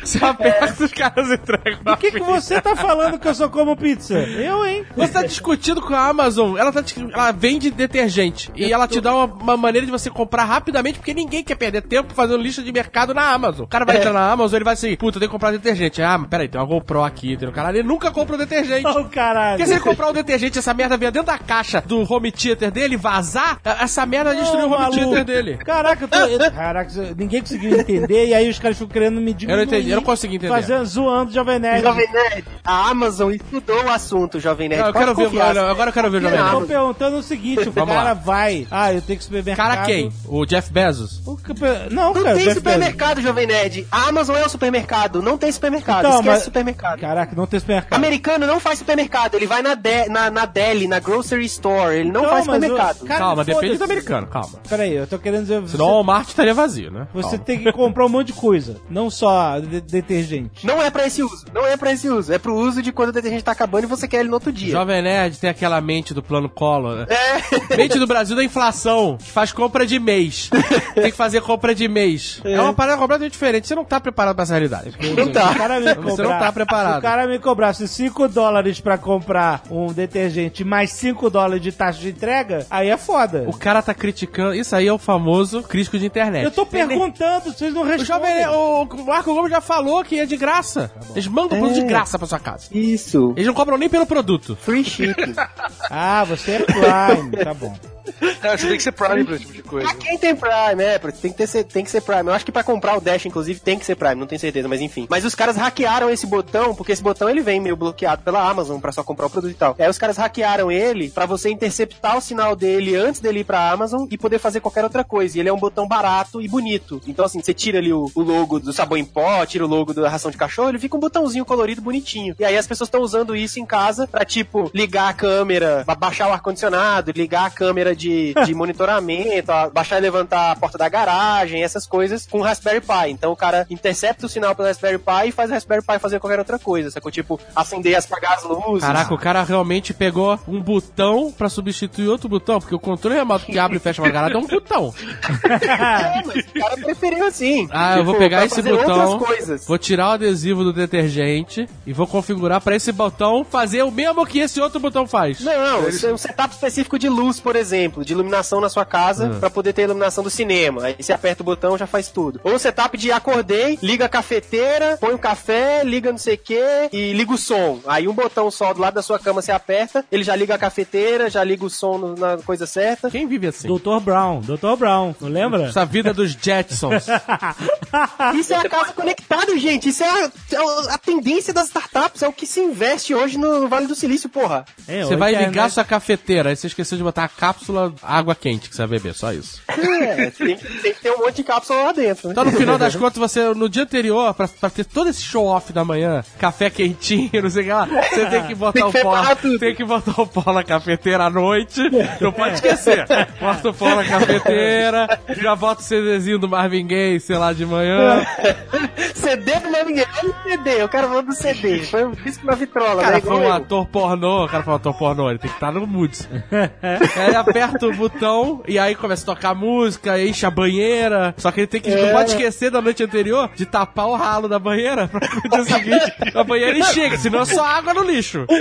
Ai, caralho, essa casa moderna, eu vou te falar. Você tá rindo agora, Dave. Daqui a dois anos, sua casa tá toda conectada e você tá empolgadaço porque sua luz tem muitas configurações e porque quando você senta no sofá, o home theater já reconhece, já fecha a cortina e já liga o ar-condicionado do jeito que você quer e já põe a Apple TV no canal certo e não sei o que. Você vai ver, dá dois anos. Pode anotar aí, galera. Dois anos. Vamos ver se o Dave não vai ter uma casa conectada. Mas eu não tô reclamando disso, eu tô falando o seguinte, que eu sempre vem nessa história do café, da cafeteira. eu quero ver uma máquina de café, ela tem que ter um reservatório de café, é isso que eu tô falando. Tem. Eu vou ter que comprar um robô pra fazer. Eu, eu, eu preferi um robô, esses robôs que andam, do Google. Agora tem o que sobe escada, cara, junta os dois, junto o que sobe escada com o que carrega a caixa. e aí faz um robô pra botar cápsula na minha Nespresso. Aquela mãozinha. Você tava reclamando do galera espancando o robô, agora você quer usar o robô? Você vai ser cobrado. Mas eu não vou espancar o robô. Eu não vou mandar o robô botar a cápsula na Expresso e dar uma porrada nele com um taco de beisebol. eu vou deixar ele botar a cápsula na Expresso e vou deixar ele fechar, inclusive. Não precisa ir tão longe assim, precisar tipo, da Boston Dynamics criar um robô pra você pra colocar, fazer seu café, nem fazer seu pãozinho torrado. Você tem alguma coisas, tipo, bem úteis até hoje, tipo, pra, até pra sua economia mesmo financeira, como aquele termostato Nest, e ele é Isso. muito foda. Isso é muito foda. Mas que- ele é muito foda como? Porque eu sei que o Google comprou, a Google, sei lá, comprou essa empresa porque era uma puta termostato foda. Mas e aí? Qual é a parada? Tu tem o termostato Nest? Ainda não comprei o Nest, mas eu vou comprar. Ah. Por quê? Olha só, agora, agora, não, nessa época do ano não faz tanta diferença. Mas no inverno tá frio pra caralho. Então você tem que estar com o termostato ligado quando você tá em casa. Só que você liga ele, se você esquecer, você vai estar torrando o gás o dia inteiro aquecendo a sua casa pra ninguém. Certo. Com esse termostato, por exemplo, ele tá conectado no meu celular. Ele sabe que eu saí pra trabalhar. E ele tá vendo que não tem mais ninguém em casa. Quando, tipo, sei lá, deu 5 minutos que saiu e não tem ninguém em casa, ele desliga o aquecedor. Ele não desliga, na verdade ele reduz a temperatura para um mínimo. Isso, isso. Se ele desligar, ele vai gastar mais energia pra aquecer a casa de novo. Exato, exato. Eu tô voltando pra casa, o meu celular já fala pro Nest que fala, ó, o Guilherme tá na, na padaria, tá chegando em casa. Ele já vai aquecendo de volta. Então ele deixou de gastar um, eh, energia elétrica ou gás o dia todo e pra só, de fato, aquecer quando precisa ser aquecido, entendeu? Fora o fato do Google saber todos os seus hábitos, né? Não. Você botou um espião dentro de casa, um olho olhou pra você dentro de casa. Você botou. Você já sabe, velho. Você não tenta fugir disso, não, porque não vai ser isso aí, é só. É um olho a mais. Não, eu no Não, eu não, eu, não fui, eu, não, não acredito em privacidade há muito tempo. eu não Não é acredito. a Nest que sabe isso. Quem sabe isso é o celular do seu bolso. Não precisava da Nest pra ele saber se você tá em casa ou se você não tá. O O celular tá no bolso, ele o sabe. Nex tem o microfone, tem a câmera, tem os sensores. O celular tem tudo isso. Mas o celular tá no bolso. Mas isso abre ponto, tipo, pra outra coisa também. Que esse, eu, eu acho que é o Nest também. Ele consegue conectar com lâmpadas da Philips que você consegue é, controlar a sua luminosidade do, do dia. E ah, tem alguns aplicativos, por exemplo, o despertador, que ele percebe que você ele te acorda na melhor, na melhor hora possível. E aí, ah, na hora que ele vai te acordar, ele já conecta com as lâmpadas e tenta, tipo, co- colocar uma iluminação que te desperta de uma maneira melhor, Ele sabe? esquenta a casa pra 50 graus. É. Acorda, filha da puta. Só que isso é um ponto do Imagina o dia que a Skynet tomar controle dessa merda toda. O que, Ah, que vai ser? A galera morrendo. Ó, imagina isso, caralho. As trancas da- das portas das casas já são conectadas, né? Muitas e tal. Até aqui no Brasil algumas pessoas têm, mas nos Estados Unidos é bem mais comum. E aí as trancas são conectadas. Você abre a, chega perto da porta com o celular, a porta sabe que é seu celular e abre pra você. A tranca é conectada, o termostato é conectado. Se as janelas forem conectadas também, a Skynet pode trancar sua porta e te fazer uma câmara de gás com você dentro de casa, velho. Fudeu. Mas fica tranquilo que você vai poder tomar café e tomar um banho de banheira, né? Só que isso é um negócio, é uma coisa que você tem que ficar. é, eu acho que é um dos pontos da cloud tudo, que o Internet of Things é um negócio que, por enquanto, o pessoal não se preocupa tanto, mas eu acho que é o lugar, lugar que você tem que mais se focar com segurança também. Porque não importa se a sua casa tá toda integrada se você ela tá exposta pra internet, ela tem que estar segura. É. Uma coisa é o cara hackear ali o teu termostato e, tipo, deixar frio ou calor só de zoeira ali, ó, apagar a tua luz, tá ligado? Que você tá lendo teu livro. Tipo, Aham. Foda-se, é só troll de internet. Outra coisa é o cara mandar um hot dogs na tua casa. Tem um vídeo na internet muito engraçado de um hacker que. Engraçado conseguiu... agora. Engraçado agora.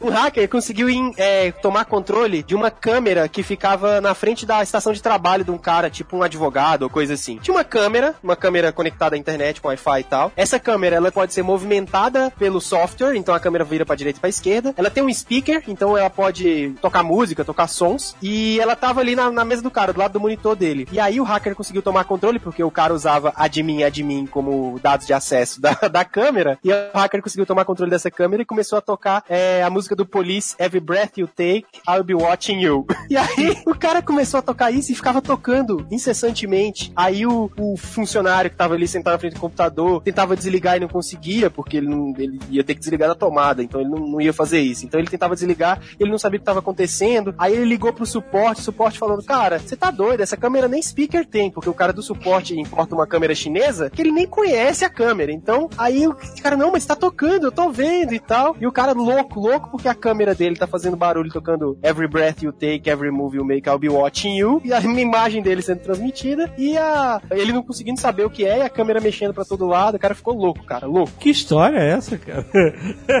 Tem vídeo na internet. Quebrava a câmera desse inferno aí. né? Pois Não é. teve os caras que hackearam o carro? Tem. Pois é. Tem esse caso. Ó, ó a merda acontecendo, tá vendo? Os caras hackearam o carro e tomaram o controle do carro, maluco. A distância, né? A distância é, foi um teste de propósito, né? Eles tentaram hackear de propósito, mas eles conseguiram, eles conseguiram entrar no carro e conseguiram controlar o carro. O carro, obviamente, todo inteligente, né? Mas é esse que é o negócio, tem que trabalhar na segurança. E aí, muitas vezes, como você falou aí, o, o elo fraco é a porra da senha. O cara tá de mim, é de mim. Aí o cara foi lá e fudeu a vida do cara durante alguns dias. Ou engenharia social, o nome da namorada, todas essas coisas. É, exatamente, engenharia Cara, social. engenharia social não, não tem jeito, tipo, não tem cura, sabe? Tem mil casos. Me desculpa, mas quando o cara bota a senha admin admin, isso não é engenharia social. É, Isso aí é burrice. É, É, é, burrice, é, é burrice. Não tem cloud que resolva. Ô Marco, como é que é o nome daquele aplicativo mesmo que, que embaralha tua Puta senha? que pariu, né? O aplicativo é Telegram. Pior que o pessoal me pergunta também essa. Eles veem Gomes lá. Puta que pariu, velho. O nome do aplicativo é Um Password. Um Password, tá, gente? Por favor, não me perguntem isso nunca mais. Um Password. E pronto, ele é grátis nas Apple Stores. Pode pegar, é grátis, não me enche o saco. Nunca mais. Mas se eu escrever um password, eu eu vou achar? One, é, Um o número Vai, um. um password, one O password. que acontece? Às vezes a pessoa tá na rua e não tem tempo de baixar. E se você esquecer, você sabe que você sempre pode perguntar pro Marco Gomes. Puta que pariu.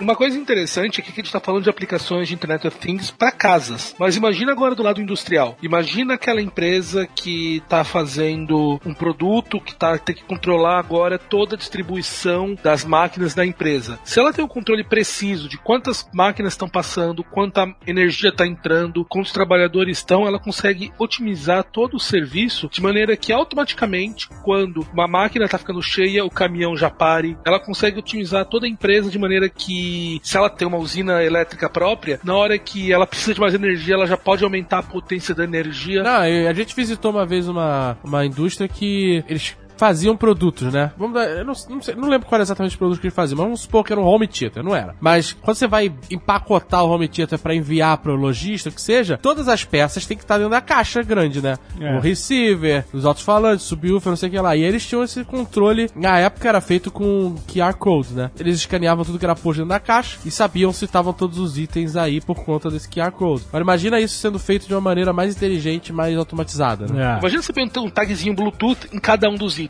É, exato. O cara pode saber onde tá cada produto, onde tá acumulando. Não, e não só isso, além da tag Bluetooth, o peso da caixa pra saber se o malandro não botou o, né, a caixa do speaker vazia. A tag né? sozinha. Vocês já viram? a tem um vídeo, cara, incrível, de um dos armazéns da Amazon. Lógico que deve ser uma coisa é, experimental deles, um laboratório, um modelo, não deve ser todos assim. Mas tem um vídeo incrível de um armazém da Amazon com os robôs é, agindo sozinhos, movimentando tudo sozinhos. É incrível. O robô parece uma tartaruga com rodinhas, então ele é baixinho, assim, robusto, meio. Parece um tanquinho de guerra bem Isso. pequenininho, do tamanho da tartaruga. Ele entra embaixo da estante, levanta a estante sozinho em cima dele, equilibra e leva a estante pra todo lado. E aí são tipo 50 robôs fazendo isso. E como eles estão conectados entre eles, eles sabem um- onde tá o outro. Então eles passam muito próximo, mas de maneira coordenada. É um negócio maravilhoso, cara. É, na verdade, para olhos treinados, eles não andam livremente. Eu achei foda, mas eles andam em cima de um, entre aspas, trilho virtual que existe. Uhum. É. Tem uma marca, né? Uma marcação. Tem, tem uma marcação, mas, mas é foda, anyway, foda-se. E eles realmente não esbarram nos outros. Parece muito mais eficiente que humanos, né?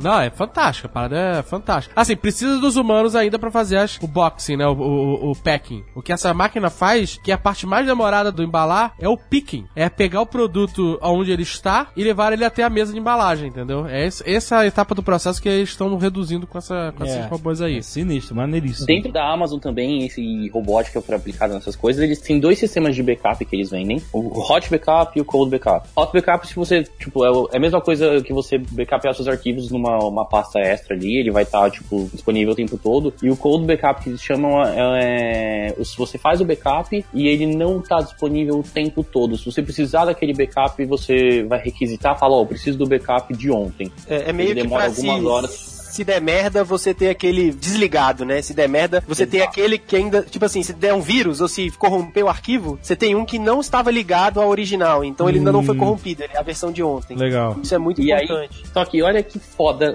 o negócio. Pelo que eu tava lendo, esse backup ele é feito em fita e ela é desligada. Quando você requisita esse backup, você fala, tipo, ah, eu quero ele pra daqui 5 minutos ou pra daqui uma hora, e eles cobram de maneira diferente, dependendo do tempo que você vai esperar pra receber o seu backup de volta. Quando você pede o backup, tem um braço robótico que vai lá, pega a porra da fita, coloca no leitor e, tipo, vai conectar e mandar pra você. É muito foda também de ver isso rolando. É, mas isso não é uma parada nova. Essa bra bracinho robótico de, de fita DAT aí é, é algo antigo já, né? Não, é antigo, mas você vê, tipo, tem um vídeo que eles tipo, soltaram também. Você vê, tipo, 100 bracinhos lá pegando fita, tipo, feito uns loucos, tá ligado? Lendo aquele bagulho rapidão. Ah, é muito da hora de ver. Mas não é um bracinho, né? Devem ser um monte fazendo- trabalhando 24 horas. né? Agora imagina esses bracinhos segurando taco de beisebol Metralhadora, É. 9 milímetros. e movendo rápido daquele jeito. Imagina que diversão que vai ser. Imagina quando a Allspark bater nessa máquina e essa máquina sair louca por aí atirando, velho.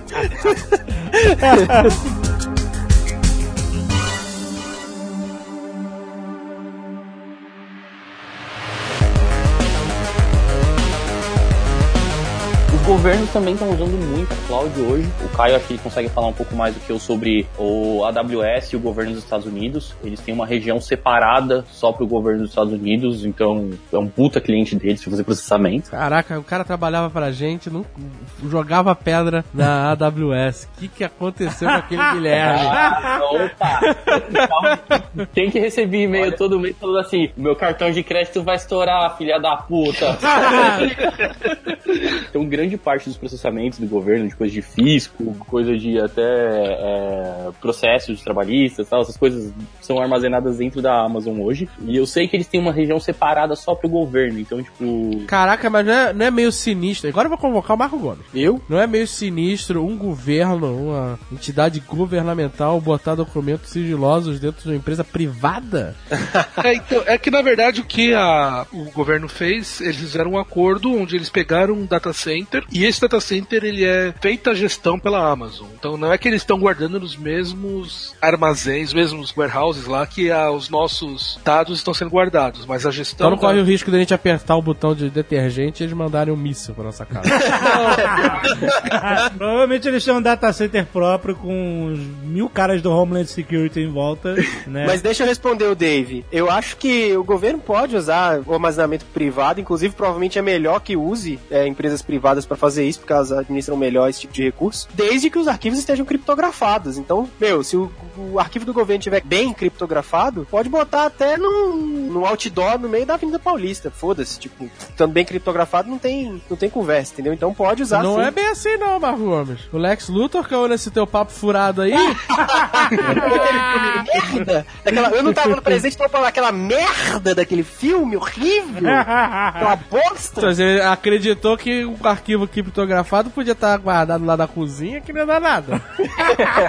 Ai, que bosta de filme. Não, É, então, mas ele- estando bem criptografado, o governo pode, não só pode, como normalmente deve, guardar em empresas privadas, sim, porque é dessa maneira. Não, e a gestão é muito mais eficiente dessa maneira, porque eles estão gastando menos máquinas. É melhor que eles guardem as coisas numa empresa que está bem gerida, porque eles vão gastar muito menos dinheiro, obviamente respeitando todas as leis de segurança da informação, do que tentar eles próprios reinventarem a rota construindo o próprio sistema. Então, pô, eu acho muito melhor, assim. Ou seja, o Brasil querer fazer É, o veja o próprio... Brasil querendo fazer o próprio e-mail. É, querer fazer o próprio e-mail, né? Não, e aí, igual que a própria Netflix que a gente quer fazer agora também lá, qual que é o. Não sei. Tem? O pessoal tava querendo fazer um, ser- um- um serviço pra poder soltar Público? produções estacionais público, é. Ah, Nossa. que ótimo. Tipo Canal Brasil. Tudo que precisa mesmo. Canal Brasilis. No X. Dentro do governo também tem um projeto bem legal do governo do estado de São Paulo, que é o projeto Detecta, que eles estão espalhando câmeras pela, pela, pela cidade, mais em São Paulo mesmo. E essas câmeras, elas trabalham com um sistema de processamento que elas vão detectando as pessoas que estão passando pela câmera e tentando analisar... Vigilância! Caraca, cara gritou. Caraca, meu espalho. E essas câmeras, Vai lá, essas câmeras elas estão, tipo, meio que o tempo todo processando quem tá passando ali, tentando ver quem que é aquele cara e mais ou menos o que que eles estão cruzando com uma- um outro banco de dados. Que imagina que se tem, sei lá, um cara foragido, passou por uma câmera na Avenida Paulista. Cara, eu tô colocando um capacete de papel alumínio agora! Agora! Vigilância do Você caralho! não precisa capacete de papel alumínio, você precisa de chapéu de cowboy. Eles estão com aquele, aquele narizinho com bigode e óculos, sabe? Ah, porra, Marco. Chapéu de cowboy, o, o- você viaja pros Estados Unidos, isso é, isso é normal lá, você sabe, né? É, é, Inglaterra, Estados Unidos. Põe uma boina que vão achar que são André Souza, porra. Né? O Bin Laden usava chapéu de cowboy pra escapar dos drones.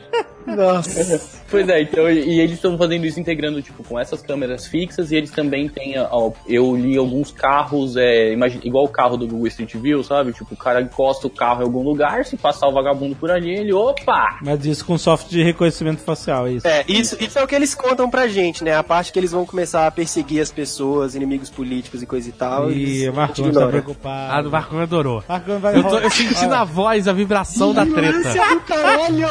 Ele tá, ele tá louco com essa porra. Marco Gomes Vigilantismo vai da rodar. Marco Gomes vai rodar. Eu quero ver se o Marco já tweetou sobre isso. que- Ainda não, porque eu vou pesquisar antes de falar, mas vigilância da porra. Mas coisas menos assustadoras do que isso, é, a Projeto gente Detecta é o nome? É, projeto Detecta. Mas coisas menos assustadoras do que isso, existe toda essa noção que o pessoal hoje em dia chama de smart cities. Então é utilizar essa noção de você ter um processamento que ele não está nos objetos, ele está sendo feito na nuvem, e você utiliza a mesma ideia de internet das coisas, mas para poder fazer as cidades funcionarem melhor. Então, por exemplo, na Noruega, o pessoal agora, os chips, as bicicletas vão ter um pequeno chipzinho, quando você estiver pedalando e chegando perto de um farol, em determinadas condições, o farol vai virar verde pro ciclista para ele não ter que diminuir Aí eu gostei. Aí Ah. sim. Agora nós estamos falando. Tá vendo? Essa é a tecnologia usada para o bem. Obviamente aqui em Amsterdã isso não pode funcionar, né? Senão ninguém, um carro nunca mais vai andar na vida. Mas, por exemplo, aqui em Amsterdã eles utilizam condições de chuva, quantidade de ciclistas, para poder trocar o semáforo para os ciclistas em determinadas Você condições. já comprou teu carro elétrico, Caio Gomes? Não, cara, esse, esse Tesla Model 3 aí tá coçando, viu? Porque ah, eu, vi, eu li uma reportagem falando que Amsterdã pretende mudar a frota toda de carros a combustão para carros elétricos em, sei sei lá. Até 10. 2025. Até 2025. Não, atualmente aqui em Amsterdã, você, se você tem carro elétrico, você não paga eletricidade. A prefeitura paga pra você a eletricidade do carro. Ó. Caralho, Caraca, caraca, aí eu começava, eu, brasileiro como sou, comprava um carro elétrico e começava a fornecer energia direto, alugar energia mais barato.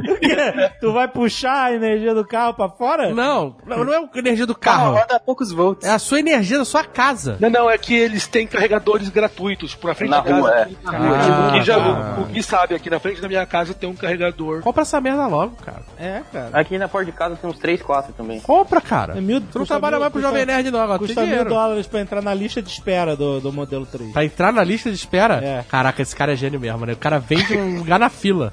É, exatamente. Você me paga mil dólares pra depois me dever 35 mil dólares. exatamente. 325 mil pessoas pagaram lugar na fila. Foda. Caraca, cara, faturou. tre- Caraca, eu vou fazer isso no Nerdcast de RPG. Agora! Vou vender lugar na fila do Nerdcast de RPG. Dave, pro futuro ele faturou tipo 7 bi. 7 bi de committed pro futuro. Lógico que não vai converter tudo, mas ainda assim é um grande número, né? Isso só se todas as pessoas comp- é, que fizeram a reserva Cara, se converter um terço, é muito bi vendido antecipadamente. É muita Eu coisa. sei, é. Se ninguém comprar o carro, se todo mundo desistir, ele faturou 350 mil. Milhões. Milhões. Milhões. Milhões. Não, Milhões. São 350 milhões na fila? Não. 325 mil pessoas. Então, Então. mil, mil dólares cada um. Cada um pagou Ah, mil. é verdade. Caralho, que coisa de gênio. Caraca! Eu não tinha feito a conta ainda.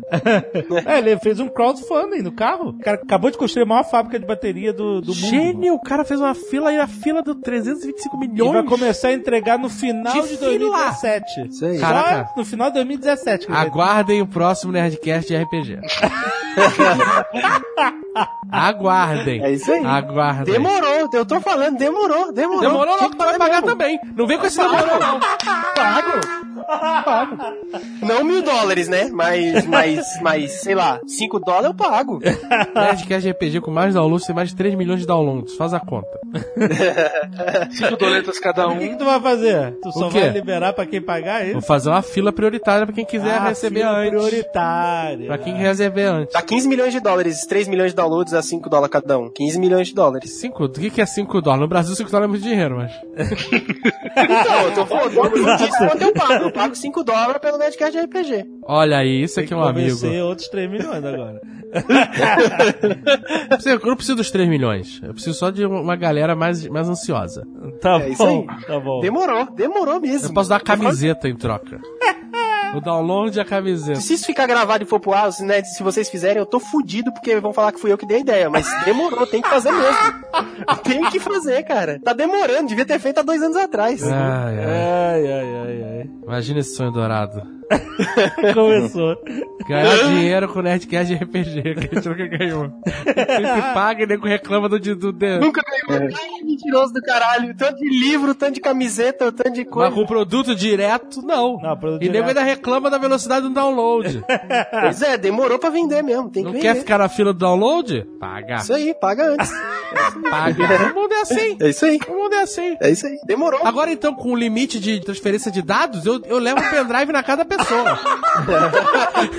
Assinatura Nerdcast. Não, agora eu vou cri- criar uma empresa que vai ser uma startup assinatura Nerdcast. Eu ainda mando Marcos Gomes entregar de bicicleta pra salvar o planeta.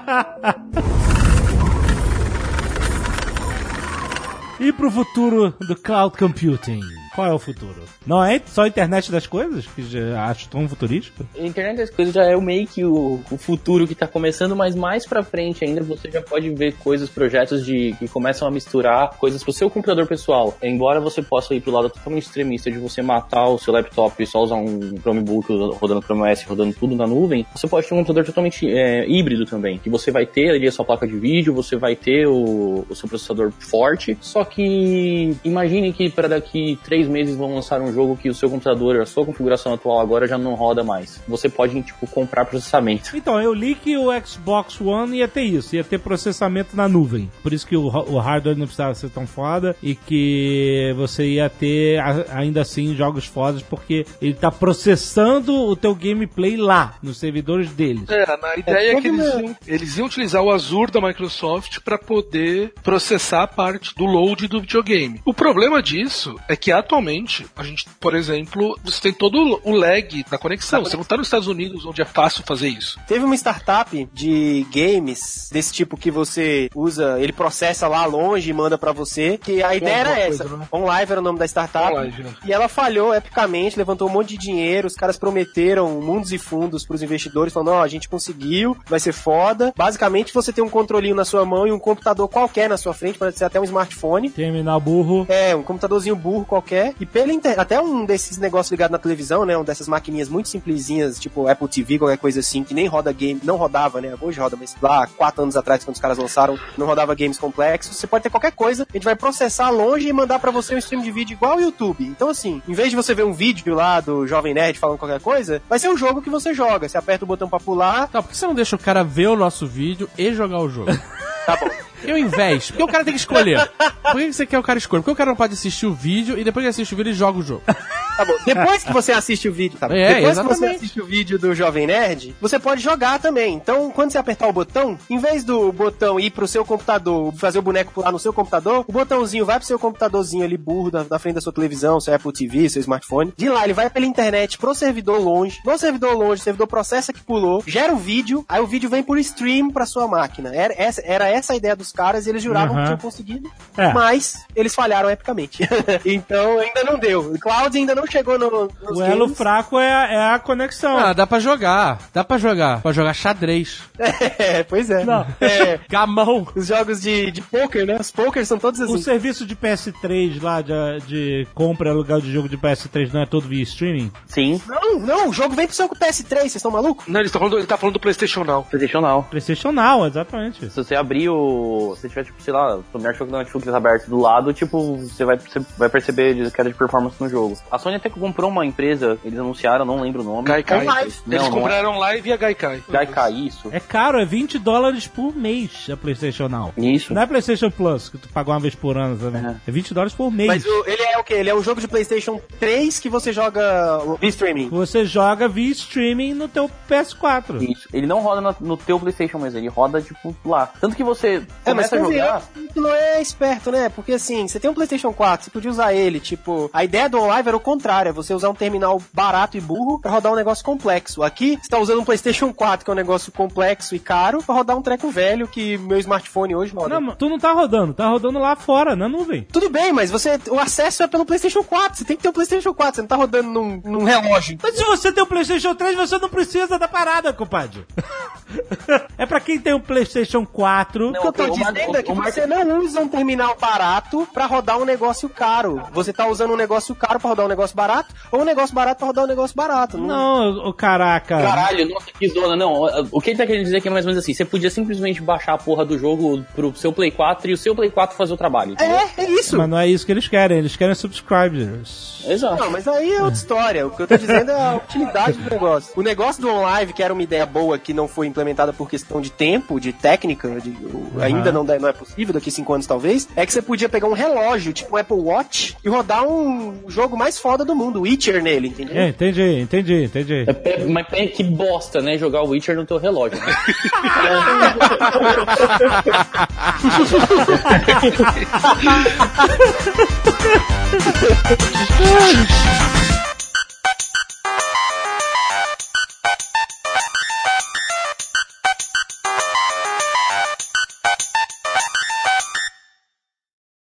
Este Nerdcast foi editado por Radiofobia, podcast e multimídia.